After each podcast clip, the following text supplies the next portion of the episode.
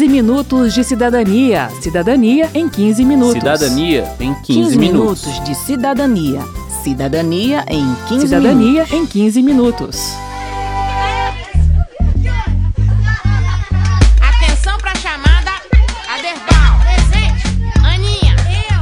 A volta às aulas traz também uma série de novas despesas: mensalidade escolar reajustada, lista de material, uniforme novo porque as crianças cresceram. Todo ano a mesma luta e é por isso que o 15 Minutos de Cidadania vai tratar desse tema, para te ajudar a não ter ainda mais gastos com listas de material escolar e reajustes de mensalidade abusivos. Eu sou Verônica Lima. E eu sou Márcio Aquilissardi. Minha cara um zero bem redondo e boletim lá em casa eu me escondo. Eu quero jogar Bem, vamos falar primeiro de reajuste de mensalidade escolar. Ele só pode ser feito a cada 12 meses. O novo valor da mensalidade, os termos do contrato e o número de alunos por sala deverão ser afixados em local visível e de fácil acesso na escola, 45 dias antes do prazo final para a realização da matrícula. Algumas escolas cobram taxa de matrícula ou taxa para segurar a vaga da criança na escola. Isso, segundo o IDEC, Instituto Brasileiro de Defesa do Consumidor, é legal. Mas atenção, o valor da taxa tem que ser abatido da anuidade que será paga ao longo do ano seguinte. O Alexandre Frigério, do IDEC, explica. Um exemplo, se custa a anuidade 6 mil reais, se for dividir por 12 dá 500 reais por mês. Se for cobrado uma matrícula, esse valor da matrícula tem que ser abatido dos 6 mil reais. Se for cobrado uma taxa para segurar a vaga também. Isso está previsto na legislação. Uma informação importante é que não existe limite para o reajuste da mensalidade escolar de um ano para outro. A lei não estabelece um índice, mas ela determina que a escola apresente aos pais que solicitarem a justificativa para o reajuste por meio de uma planilha de custos. Por exemplo, a escola tem que dizer se houve aumento de salário dos funcionários ou mudanças no método pedagógico, ou se há projeção de aumento das contas de luz, água, aluguel. Enfim, a recomendação do IDEC é de que os pais fiquem atentos ao índice oficial de inflação e observem se a variação da mensalidade ficou muito acima dele. O Alexandre Frigério explica melhor. Olhou lá que a inflação, por exemplo, acumulada no ano foi de 9%, 8%, por que, que a mensalidade foi muito maior que aquilo? E dá uma olhada na justificativa. Ainda que não tenha um índice legal previsto para o aumento e não haja a obrigatoriedade também da instituição de ensino seguir os parâmetros de inflação oficiais, o IDEC entende e a- o Judiciário entende também que índices absurdos de aumento, índices muito altos, são passíveis de serem questionados tanto no judiciário, mas o IDEC eh, acha que é interessante que os pais questionem primeiro na, na instituição de ensino. Resumindo, não existe um limite legal para o reajuste da mensalidade escolar de um ano para outro. Mas se os pais acharem que o aumento foi abusivo, muito superior ao índice oficial de inflação, eles podem pedir à escola que apresente a planilha de custos que justifique a necessidade de um aumento tão grande. Isso mesmo. E se para um grande número de pais esse aumento significar um impacto muito grande no orçamento, eles podem se unir para negociar com a escola. É a orientação do Alexandre Frigério do IDEC. O grupo de pais tem um poder de barganha muito maior do que um pai individualmente, né? É interessante que se reúnam, chamem a escola para conversar, mostrem que está ficando inviável para um grande número de alunos permanecer na- nessa escola e se nada for feito, é possível reclamar no PROCON, é possível reclamar no Ministério Público, apontando que isso vai inviabilizar a continuidade do ensino com o método escolhido pelos pais naquela instituição, etc.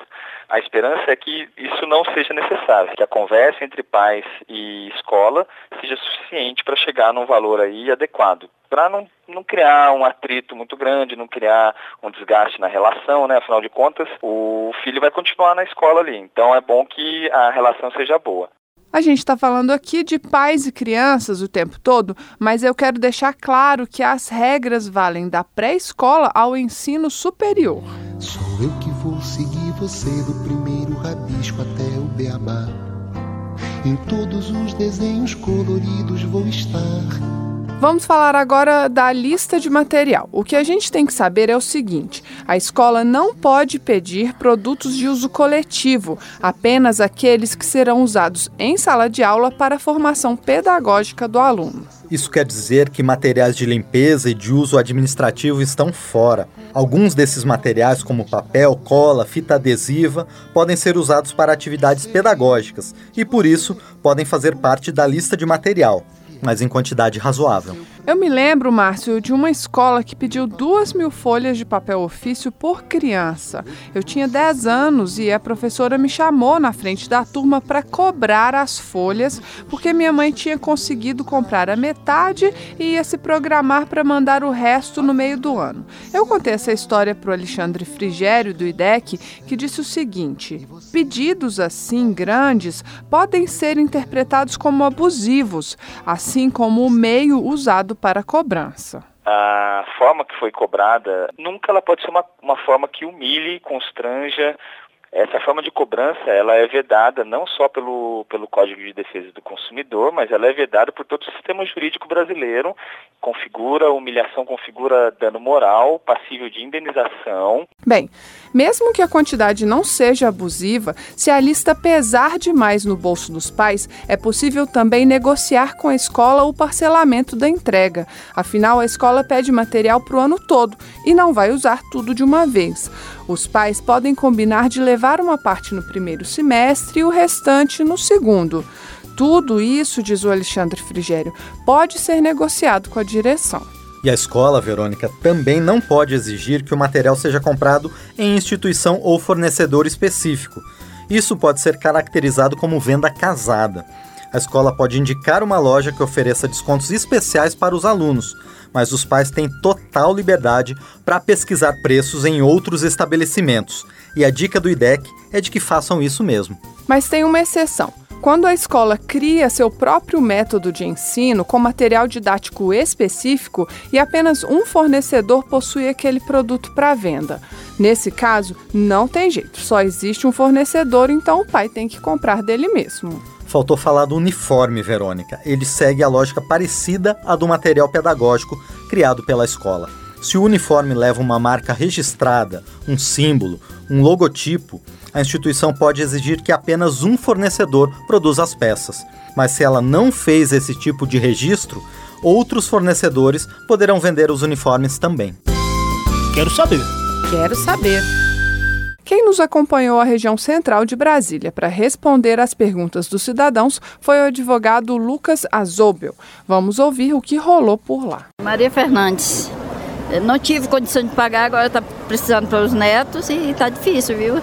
Que a senhora gostaria Queria que tivesse o índice de reajuste é, a menos, porque sempre eles estão reajustando acima de, do normal. Não existe um teto tanto para o valor da mensalidade quanto para o valor de um teto para reajustar essa mensalidade. Então é comum que esses reajustes tenham sido bastante excessivos e onerando bastante o bolso daquela pessoa que fez um contrato de prestação de serviço, tanto com as escolas particulares, infantis, ensino médio, ensino fundamental, quanto com as, tanto com as universidades. Existem projetos de lei que querem colocar um teto nesse reajuste para não onerar o bolso do consumidor.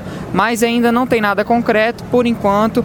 O, o, o, ideal é que a pessoa que já esteja naquele estabelecimento, que já tem um contrato de prestação de serviço, veja junto à faculdade ou à escola um possível um reajuste menor ou que mantenha o valor da mensalidade, mas isso realmente fica uma discussão no boca a boca junto a, a, ao estabelecimento.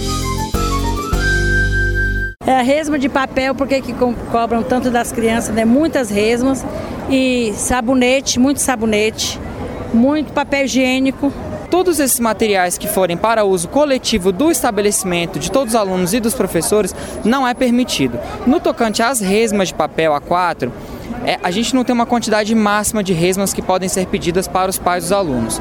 Porém, a gente tem que analisar é, a questão do, da quantidade que esse aluno vai usar em uma atividade pedagógica diária. Esse seria o correto.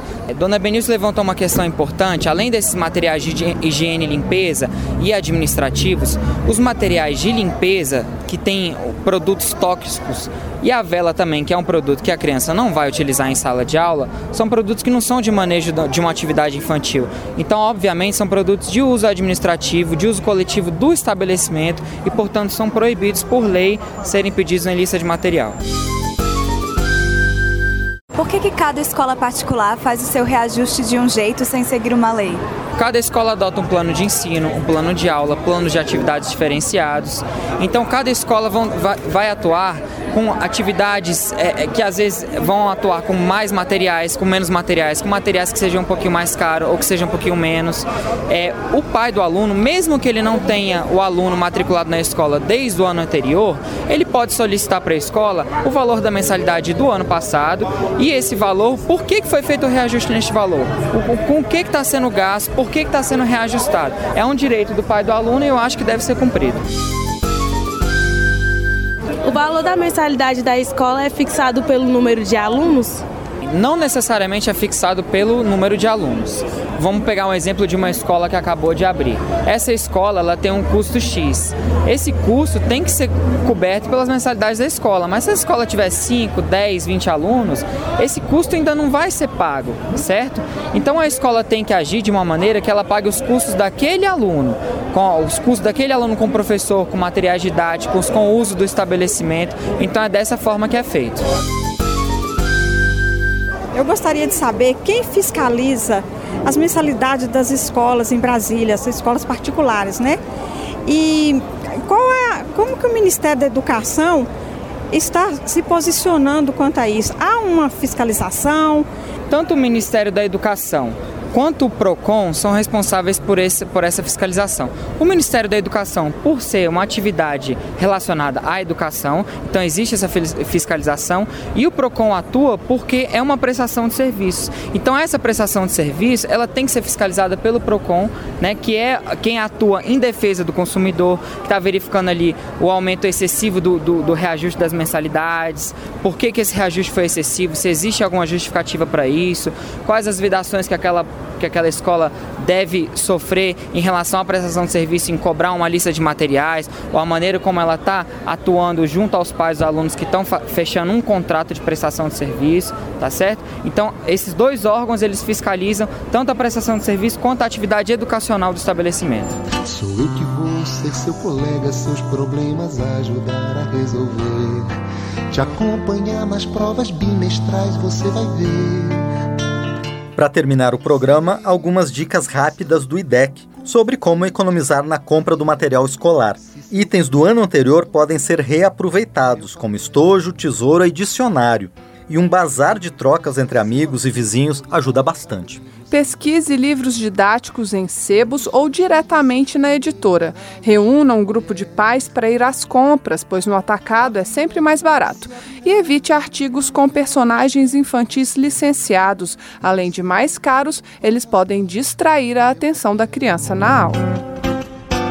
O que está escrito em mim comigo ficará guardado se lhe dá prazer. A vida segue sempre em frente, o que se há de fazer? Bem, termina aqui mais um 15 minutos de cidadania, que teve produção de Lucélia Cristina e Cristiane Baker, trabalhos técnicos de Milton Santos, edição e apresentação de Márcio Aquilissardi e Verônica Lima. Se você tem alguma dúvida, mande para a gente pelo 0800 619 619 ou pelo e-mail rádio@câmara.leg.br. E aproveite para curtir a página da Rádio Câmara no Facebook. Você pode propor temas para novas edições do 15 minutos e também pode compartilhar o link do programa com seus amigos. E a partir da próxima edição, o 15 Minutos de Cidadania terá novos horários. Terça às 8h45 da noite e quarta às 6h30 da manhã. E também na segunda-feira seguinte, às 8h20 da manhã, dentro do programa Com a Palavra. Lembrando que o 15 Minutos de Cidadania é quinzenal. Uma boa semana e até o próximo programa. Só peço a você um favor, se não me esqueça num canto qualquer. 15 minutos de cidadania. Cidadania em 15 minutos. Cidadania em 15, 15 minutos. minutos de cidadania. Cidadania em 15 Cidadania minutos. em 15 minutos.